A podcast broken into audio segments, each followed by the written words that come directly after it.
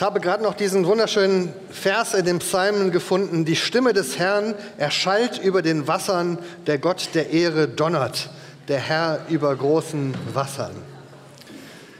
Also immer wenn wir es jetzt donnern hören, können wir an den Gott der Ehre denken, dessen Stimme zu hören ist von einem Ende der Erde zum anderen. Das finde ich doch toll. Das passt auch zum Thema heute Abend Reformaktion durch das Wort das Wort. Ich bin mir in der Vorbereitung etwas unsicher gewesen. Ich habe auch mit Monika darüber geredet, wie, was ich sagen soll, ihr oder sie. Ich habe jetzt gedacht, das, soll ja ein bisschen familiär hier sein. Ich habe mich also für das Du entschieden.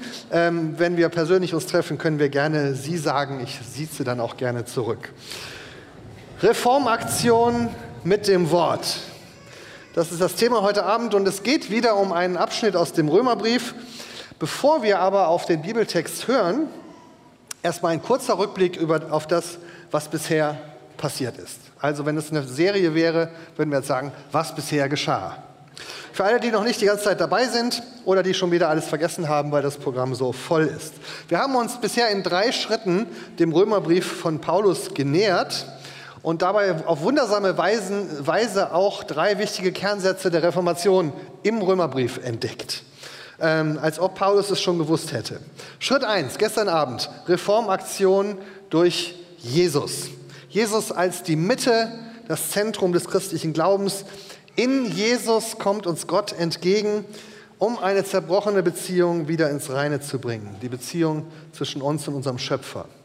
Schritt 2 heute Vormittag, das alles tut Gott allein aus Gnade, aus Freundlichkeit, aus Liebe zu uns. Er tut es umsonst, ohne dass wir uns seine Liebe und Zuwendung erst verdienen müssen, ohne dass wir alles richtig machen müssen, ohne dass wir etwas bezahlen oder leisten müssen.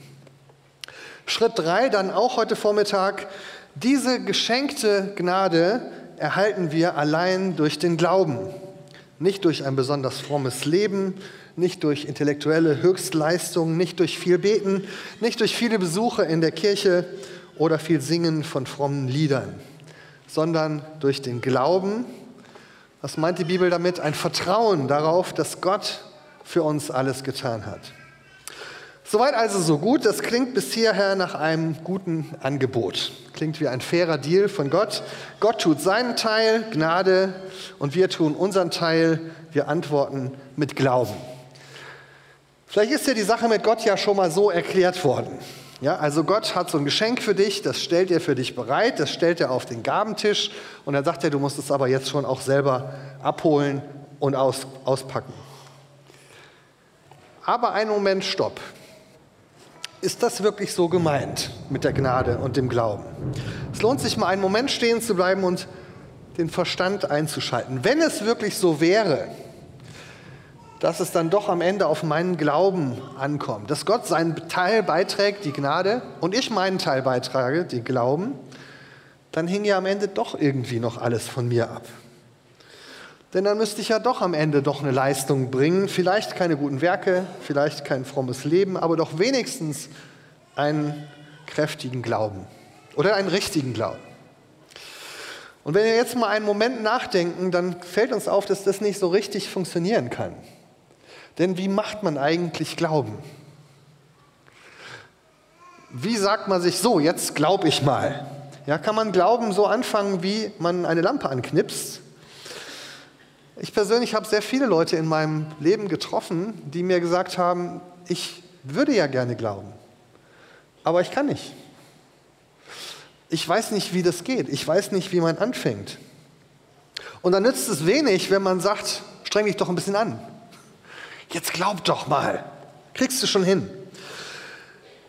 Vielleicht bist du ja heute Abend so jemand. Oder sie, je nachdem, welche Altersgruppe. Vielleicht geht es dir so.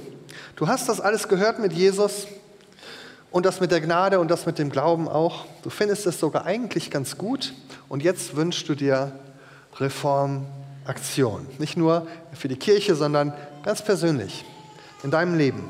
Du stehst da und denkst, was denn jetzt? Wie geht es denn weiter? Was soll ich denn jetzt tun? Wie fängt man denn an zu glauben? Und das ist genau die Stelle, an der jetzt der Römerbrief weitergeht. Nachdem Paulus erklärt hat, wie das ist mit der Gnade und dem Glauben, kommt jetzt das vierte Grundwort der Reformation ins Spiel und das ist das Wort. Wir hören jetzt die nächsten Verse aus dem Römerbrief, Kapitel 10, ab Vers 14, aber ich werde es nicht vorlesen, sondern wir werden es hören als auswendig gesprochenes Wort. Wie sollen sie aber den anrufen, an den sie nicht glauben? Wie sollen sie aber an den glauben, wenn sie nichts gehört haben? Wie sollen sie aber hören ohne Prediger? Wie sollen sie aber predigen, wenn sie nicht ausgesandt werden? So wie es denn geschrieben steht, wie lieblich sind die Füße der Freudenboten, die das Gute verkündigen. Aber nicht alle waren dem Evangelium gehorsam. So spricht Jesaja: Herr, wer glaubte unseren Predigen? So kommt der Glaube aber aus der Predigt, die Predigt aber durch das Wort Christi.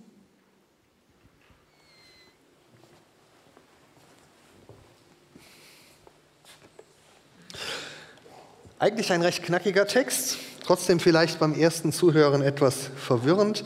Deswegen werden wir das jetzt mal versuchen, Schritt für Schritt aufzudröseln.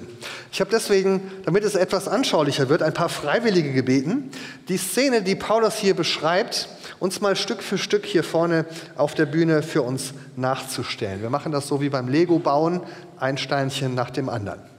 Fangen wir mal an mit Daniel. Also, Daniel ist heute Abend hier. Und Daniel ist so jemand, der hat heute Morgen die Predigt gehört, ja, wer den Herrn anrufen wird, der wird gerettet.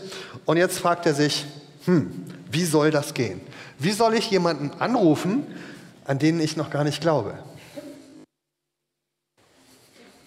Das ist eine berechtigte Frage und deswegen stellt Paulus sie an dieser Stelle auch. Paulus schreibt, wie sollen sie aber den anrufen, an den sie nicht glauben? Wie kommt jetzt hier der Glaube ins Spiel? Wie kommt er rein ins Leben von Daniel? Daniel würde ja gerne anfangen zu glauben, aber er weiß nicht, wie das geht. Denn Glaube kann man eben nicht einfach anschalten. Und Paulus weiß das und deswegen schreibt er diesen Satz, wie sollen sie denn an jemanden glauben, von dem sie nichts gehört haben? Glaube entsteht also in uns durch etwas, was wir hören. Glaube ist eine Reaktion. Glaube ist sowas ähnliches wie Staunen. Staunen kann man auch nicht einfach machen. Faszination auch nicht. Liebe? Auch nicht. Das schaltet man nicht einfach an, sondern es ist auch nicht etwas, was man irgendwo kriegen kann oder was jemand anders für uns machen kann. Das entsteht in uns dann, wenn uns etwas begegnet. Wenn wir zum Beispiel etwas sehen, was uns zum Staunen bringt, dann ist das Staunen plötzlich da und wir wissen gar nicht, wo es herkommt. Wenn wir etwas erleben, was uns fasziniert, dann sind wir plötzlich fasziniert. Wenn wir einen Menschen treffen, in den wir uns verlieben. Oder eben, wenn wir etwas hören, was uns glaubwürdig erscheint und was in uns das Vertrauen erweckt.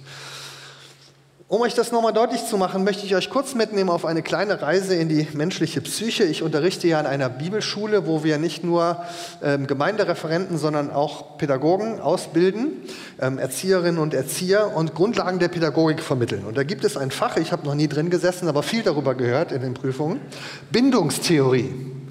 Bindungstheorie, da geht es um die Frage, wie lernt ein Mensch am Anfang seines Lebens Beziehungen und Vertrauen. Das ist eines der ersten Dinge, die wir im Leben lernen müssen und auch die ersten, eines der ersten Erfahrungen, die wir machen. Und wenn da alles gut läuft, dann werden wir Menschen, die die Bindungen auch später aufbauen können, die vertrauen können, die glauben können. Und wenn da vieles schief läuft, dann wird es uns schwerfallen, Bindungen aufzubauen. Und wenn wir in dieser frühen Phase unseres Lebens kein Vertrauen erleben, dann könnten wir eigentlich gar nicht überleben.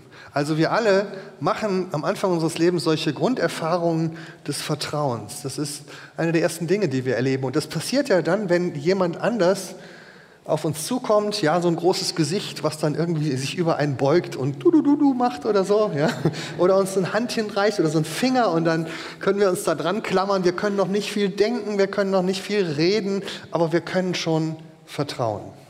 Und deswegen ist es eine wichtige Grundhaltung unseres Lebens, die in uns wächst, ohne dass wir was dafür können und trotzdem in uns geweckt wird. Und das ist der Glaube, von dem Paulus hier redet. Es geht nicht um das Abhaken von irgendwelchen Richtigkeiten, eine Checkliste von Dogmen, die man glauben muss, sondern die Bibel meint genau das, was ein kleines Kind macht, wenn es nach dem Finger greift. Festhalten. Sich an etwas zu halten, was Sicherheit gibt. Und jetzt ist das ja bei Kindern so, dass das oft mit Worten zu tun hat. Wenn uns jemand anspricht, wenn wir die Stimme von jemand hören, dann wächst in uns Vertrauen. Und Genauso ist es mit dem Glauben auch. Deswegen sagt Paulus, das Wort ist so entscheidend. Die Bibel sagt, dass die ganze Welt durch ein Wort entstanden ist. Ein Wort, was Gott am Anfang gesprochen hat. Und dann war die Welt da. Worte haben Macht, die können etwas ins Leben rufen. Worte schaffen Wirklichkeit. Du kannst dir mal überlegen, als du zu deiner Freundin zum ersten Mal gesagt hast, ich liebe dich. Ja? oder zu deinem Freund, je nachdem, wer es war. Dann war das nicht einfach so eine Information, ja, und die Antwort war nicht, ach, wie gut, dass ich das jetzt weiß, sondern es hat sich was verändert durch dieses Wort. Wenn du vor dem Traualtar stehst und sagst, ja, ich will, drei kurze Worte, die ändern die ganze Situation, sie schaffen etwas Neues. Und so entsteht Vertrauen und Glaube in uns. Wenn da jemand uns gegenübertritt und etwas sagt, was in uns Vertrauen weckt. Und darum geht es uns auch, wenn wir dich auf so eine Konferenz hier einladen und versuchen, dich einzuladen zum Glauben. Da geht es nicht darum, dass du dich jetzt anstrengen musst, das irgendwie glauben zu können oder dass du erst den richtigen Glauben an der Tür vorweisen musst, sondern es geht darum, dass wir dir jemand vorstellen wollen, von dem wir glauben, dass er vertrauenswürdig ist. Und das meint Paulus, wenn er sagt, wie sollen sie denn glauben, wenn sie nicht hören? Und jetzt ergibt sich daraus natürlich die, gleiche, die nächste Frage, die Paulus auch stellt. Wie sollen sie denn hören, wenn ihnen niemand etwas sagt? Luther übersetzt hier, wie sollen sie hören ohne einen Prediger? Prediger ist aber nicht so nur jemand so wie ich gemeint, der auf der Kanzel steht, sondern jemand, der die Botschaft von Jesus weitersagt. Das heißt, damit der Daniel hören kann, brauchen wir einen zweiten Freiwilligen. Und da haben wir jetzt den Sascha, der Sascha ist jetzt so jemand, der das Wort sagt, dem Daniel. Ja? Also hören, reden. Da sehen wir also schon mal zwei wichtige Bestandteile. Hören kann man nur da, wo jemand da ist, der redet. Also gut behalten, so geht's weiter. Natürlich passiert es auch immer wieder, dass Gott ohne so einen Sascha in unser Leben hineinredet. Ja? Also manche Leute träumen nachts und Gott redet zu ihnen im Traum. Manche Leute hören die Stimme Gottes vom Himmel. Das kommt vor, das kommt auch in der Bibel vor, aber es ist seltener. Ja? Der Normalfall ist, dass wir so jemand haben wie Sascha. Und Sascha, der jetzt dem Daniel etwas erzählt. Dass Gott uns begegnet im Wort eines anderen Menschen. Das kann so jemand sein wie ich heute Abend, der vorne auf einer Kanzel steht. Es kann aber auch sein, dass dieser Sascha neben dir sitzt, weil er dich vielleicht heute Abend hierhin mitgebracht hat. Vielleicht ist es Ihr Nachbar, der Ihnen schon seit Monaten in den Ohren hängt und sagt, da müssen Sie unbedingt mitkommen, das lohnt sich. Seien Sie doch mal dabei, trauen Sie sich. Ja? Oder es ist jemand, den du gestern auf dem Jugendcamp oben getroffen hast und ein Seelsorger, mit dem du die Nacht über geredet hast und der jetzt in deiner Nähe sitzt. Vielleicht könnt ihr euch einen kurzen Blick zuwerfen. Ja? Solche Saschas sind unheimlich wichtig in unserem Leben, weil sie uns das Wort sagen. Manchmal redet Gott ja ganz unauffällig durch solche Leute und wir denken immer, wir merken gar nicht, dass es Gott ist. Wir denken immer, er ist halt nur der Sascha. Ja? Aber in Wirklichkeit ist Gott schon lange dabei, in unser Leben hineinzureden. Weil der Glaube eben durch das Hören entsteht. Du hast vielleicht nur bisher die Stimme nicht erkannt. Oder du hast Gott bisher nicht reden hören, weil es überhaupt keinen Sascha gab in deinem Leben. Niemand, der dir erzählt hat von Gott. Ich glaube, das ist gut möglich, denn ich erlebe in den letzten Jahren einen Trend, auch unter Christen, dass es eine Angst gibt davor, das Wort zu sagen. Dass Christen zunehmend Angst haben, etwas von Gott weiterzusagen, weil sie Angst haben, jemandem zu nahe zu treten, weil sie Angst haben, sich zu blamieren oder weil sie nicht mehr so wirklich wissen, was sie sagen sollen. Vielleicht ein kurzes Wort an die vielen Mitarbeiter, die heute Abend hier sind. Darf man ja auch mal äh, zu reden. Ja? Ich würde euch ermutigen, bitte, bitte, bitte habt keine Angst davor, anderen das Wort zu sagen. Anders kommt Gott doch nicht in ihr Leben hinein. Ich erlebe in den, Jahr, in den letzten Jahren immer öfter Christen, Mitarbeiter, Bibelschüler, die mir sagen, ich glaube, ich kann das nicht und will das nicht. Ich möchte gerne mein Leben ganz für Jesus geben. Ich möchte mich ganz einsetzen im Dienst für andere. Ich möchte wirklich was Wichtiges tun. Aber das Wort sagen, das kriege ich nicht hin. Das finde ich peinlich oder aufdringlich. Oder ich habe es selber noch nicht so wirklich verstanden. Unzählige Male habe ich in den letzten Jahren dieses Zitat gehört, was vom heiligen Franz von Assisi stammen soll. Predige das Evangelium, wann immer du kannst und zur Not auch mit Worten. Wer hat das schon mal gehört? Ja. Okay, ja, ich habe es schon oft gehört. Predige das Evangelium, wo immer du kannst, zur Not auch mit Worten. Ja, mit anderen Worten, besser ist es ohne Worte. Das Dumme ist, das hat der heilige Franziskus nie gesagt und er wäre auch ziemlich überrascht, dass man es ihm zuschreibt, weil der heilige Franziskus war ein Prediger, der, wo immer er konnte, gepredigt hat, auf seiner Apfelsinenkiste oder sonst wo. Äh, der fand das Wort zu predigen sehr, sehr wichtig. Und deswegen glaube ich, dass diese Alternative zwischen Worten und Taten, die jetzt immer öfters ins, beworben wird, dass die eine falsche Alternative ist. Natürlich sind Taten wichtig und ich danke dir für das Zitat, was wir eben gehört haben. Die Taten sollten das abdecken, was wir sagen, aber sie sollten unsere Worte nicht ersetzen. Paulus sagt, wie sollen sie denn etwas hören, wenn da niemand ist, der mit ihnen redet und der ihnen verkündigt? Und wie sollen sie glauben, wenn sie nichts mehr hören? Bitte denkt doch mal drüber nach. Wie sollen sie das hören, wenn es nicht solche Saschas gibt, die das Wort weitersagen? Okay, jetzt geht es aber noch einen Schritt weiter. Denn Paulus ist auch noch Folgendes klar. Die Worte, die der Sascha zu Daniel spricht, die sollen ja nicht seine eigenen sein, sondern er ist ein Botschafter einer Botschaft, die nicht seine eigene ist. Und das ist für Paulus ganz wichtig und deswegen heißt es im nächsten Vers, wie sollen sie denn verkündigen, wenn sie nicht vorher beauftragt wurden, so wie die Schrift es sagt. Selig sind die Füße der Freudenboten, die das Evangelium verkündigen. Wir brauchen also jetzt noch einen dritten Freiwilligen, denn die Botschaft, die Sascha jetzt weiter sagt, ist zwar, ja, die hat er selber nur empfangen und zwar aus der Schrift. Wir haben jetzt die Schrift, Moment, ich habe die Schrift vergessen, das ist ein Zeichen. Also bitte die Schrift nicht vergessen. Wir haben jetzt hier die Schrift also hier ist die Schrift. Die Schrift beauftragt ihn äh, zu reden. Ja? Also das ist das Evangelium, die gute Botschaft.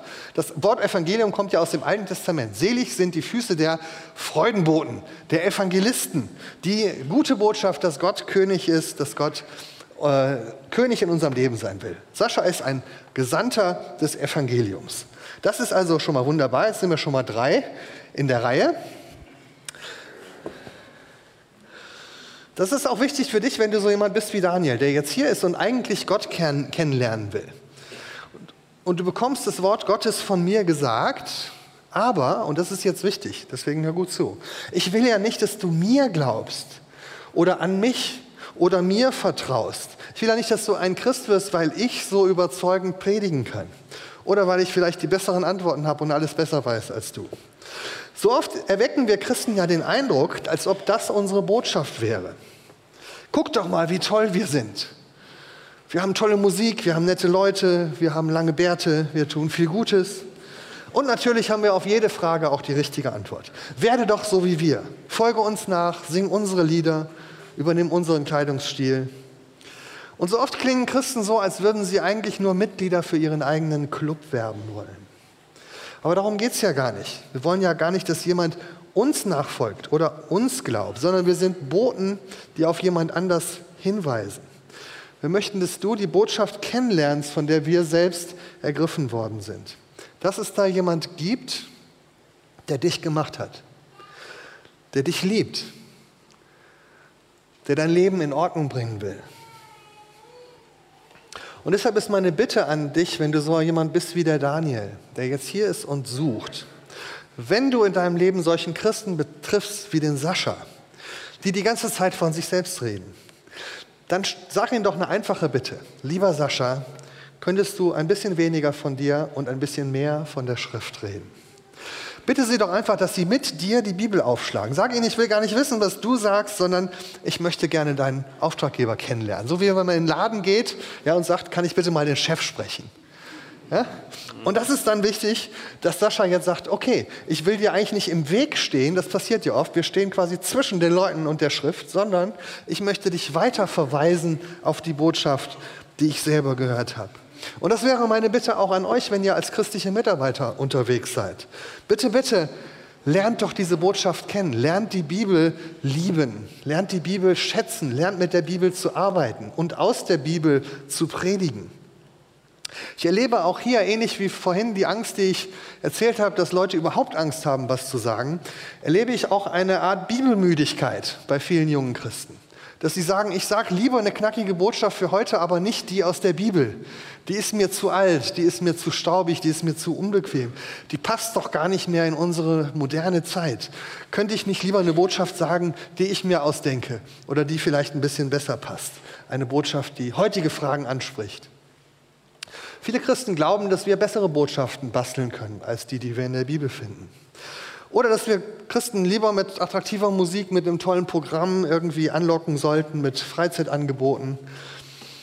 Das alles kommt doch besser als so ein alter Text von vor 2000 Jahren. Das denkt man, aber das Ganze hat einen Haken. Den will ich euch kurz erklären. Wenn du den Leuten die Bibel verschweigst, dann passiert das, dass sie sich nur an dich halten. Ist ja klar, sie haben ja nichts anderes. Und dann binden sie ihren Glauben an dich fest statt an dem Wort Gottes. Und dann stehen wir ihnen letztlich im Weg, auf dem Weg zu dem, den sie eigentlich kennenlernen wollen. Zwei Kollegen von mir haben vor ein paar Jahren eine interessante Studie gemacht über das Phänomen der Dekonversion. Also die Frage, warum Menschen, die mal geglaubt haben, jetzt nicht mehr glauben. Warum sich Menschen aktiv vom Glauben abwenden. Ein sehr empfehlenswertes Buch, also bitte mal ganz lesen. Ich fand eine Sache spannend, die, dass sich, die sich da durchzog wie so ein roter Faden, dass ganz, ganz oft in den Lebensgeschichten, die da erzählt wurden, es so war, dass Menschen sich an andere Menschen gebunden haben. An eine Gemeinde, an ein bestimmtes Programm, an bestimmte Versprechungen, an bestimmte Leiter. Und dass sie eigentlich ganz wenig selbstständig gelernt haben, ihren eigenen Glauben in der Schrift zu gründen. Und irgendwann haben sie dann gemerkt, das funktioniert nicht und dann sind sie enttäuscht worden von den Menschen, an denen sie ihr Leben gebunden haben. Die Christen, die sie eingeladen haben, die haben es gut gemeint, aber sie haben diese Menschen so sehr an sich gebunden, dass sie nicht in der Lage waren, selbstständig und mündig selber Christen zu sein.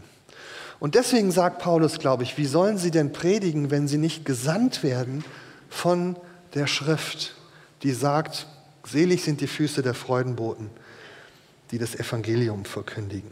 Deswegen ist es so wichtig, dass wir nicht uns predigen, sondern das Evangelium. So, jetzt einen Schritt weiter. Ja, die Zeit lässt es noch zu. Jetzt kommt nämlich die letzte Frage. Warum eigentlich das Evangelium? Warum eigentlich gerade die Bibel? Es gibt doch viele andere gute Bücher. Und jetzt kommt Paulus zu, zu der spannenden nächsten Frage. Wir könnten nämlich tatsächlich über andere Bücher reden, aber Paulus geht es nicht um das Buch, wenn er vom Evangelium redet. Es geht ihm um die Person, von der das Buch redet. Die Bibel ist ja für uns nur deswegen ein Reden Gottes, weil sie von einer Person redet, von dem Wort, von dem einen Wort, was Gott in die Welt gesandt hat und was Mensch geworden ist, von Jesus. Also um die Kette hier voll, vollständig zu machen, brauchen wir noch einen vierten Freiwilligen. Das ist die Michelle. Eigentlich heißt sie Michelle, ich nenne sie jetzt mal Jesus. ja? Also, um Jesus geht es ja am Ende. Eigentlich ist Daniel auf der Suche nach Jesus. Also, das haben wir eigentlich gestern Abend schon gehört.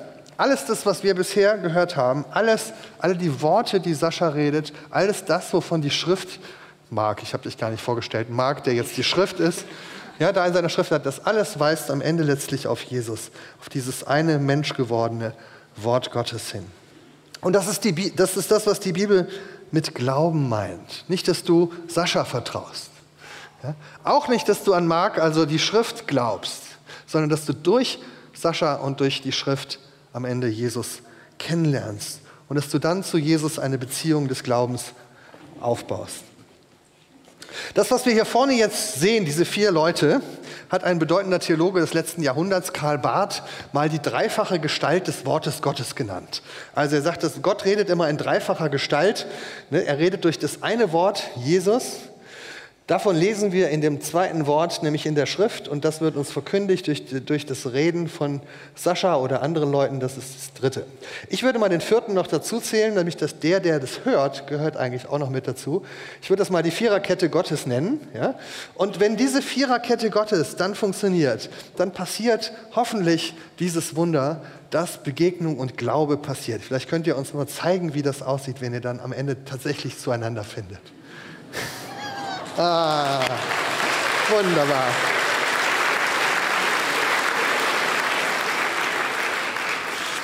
Dankeschön. Vielen Dank, dass ihr mitgemacht habt. Das ist eigentlich das, worum es uns hier geht. Wenn wir euch einladen, wenn wir von Jesus reden, von der Gnade, vom Glauben und vom Wort, dass das am Ende passiert. Dafür ist es natürlich wichtig, dass wir solche Daniels haben, die bereit sind zu hören. Und wenn du so ein Daniel bist und heute Abend hier bist, herzlich willkommen. Herzlichen Glückwunsch, dass du dich hergetraut hast und dass du interessiert bist. Wir brauchen auch solche Leute wie den Sascha, die bereit sind, das Wort weiterzusagen. Wir brauchen Leute, die bereit sind, die Bibel ins Spiel zu bringen und sie nicht verschämt zu verstecken, damit am Ende Jesus ins Spiel kommt. Das ist unsere Einladung heute Abend. Und wenn du so ein Daniel bist, oder vielleicht anders heißt heute Abend, dann ist das meine Einladung, dass du sagst, ja, ich bin hier, um zu hören und ich bin bereit, mich darauf einzulassen, dass die Begegnung, die ich heute Abend erlebe, in mir diese Veränderung bringt. Vielleicht bist du schon länger mit Christen zusammen, vielleicht hast du schon länger das Wort Gottes in dieser dreifachen Gestalt in deinem Leben gehört und du merkst, dass ein Punkt da ist, wo du sagst, jetzt ist eigentlich Reformaktion angesagt. Jetzt will ich nicht mehr nur noch hören. Jetzt will ich eigentlich einen Schritt tun. Eine Aktion, die mein Leben reformiert, die mein Leben neu macht. Das ist eigentlich das, wozu wir heute Abend besonders einladen möchten. Diesen Schritt in den Glauben hineinzutun, um die Gnade anzunehmen, die du in Jesus findest. Und das ist meine Einladung an dich. Ich würde dich gerne am Ende des Abends einladen, wenn du so ein Daniel bist, dass ich jetzt für dich ein Gebet spreche. Dass ich für dich besonders bete für diesen Wunsch in dir, Jesus kennenzulernen und das Reden Gottes zu hören. Und ich will das ganz praktisch machen. Wir machen das bei uns in Marburg im Gottesdienst immer so, dass wir nach der Predigt so eine Möglichkeit haben. Wir haben eine große alte Kirche und da gibt es vorne so einen Altarraum und da kann man dann hinkommen nach vorne und da gibt es dann Leute, die ähm, für einen beten und einem die Hände auflegen. Das ist in der großen Halle hier ein bisschen schwieriger. Deswegen würde ich das einfach so machen, dass ich dich einlade, wenn du so ein Daniel bist, jemand, der jetzt sagt, ja, ich möchte eigentlich ein Leben mit Gott anfangen. Ich möchte eigentlich glauben. Ich habe diese Stimme Gottes gehört und ich merke, dass da in mir etwas anfängt zu wachsen, was ich gerne Gott hinhalten möchte. Dann würde ich dich jetzt einladen, wenn du dich traust, an deinem Platz aufzustehen. Muss nicht nach vorne kommen oder hier zum, zu Leuten, die für dich beten, sondern da, wo du bist, einfach mal aufzustehen von deinem Platz und zu sagen, ja, ich glaube, heute Abend ist für mich der Moment, wo ich eine Reformaktion brauche. Gibt es solche Leute hier? Wenn ja, dann wäre jetzt die Gelegenheit aufzustehen.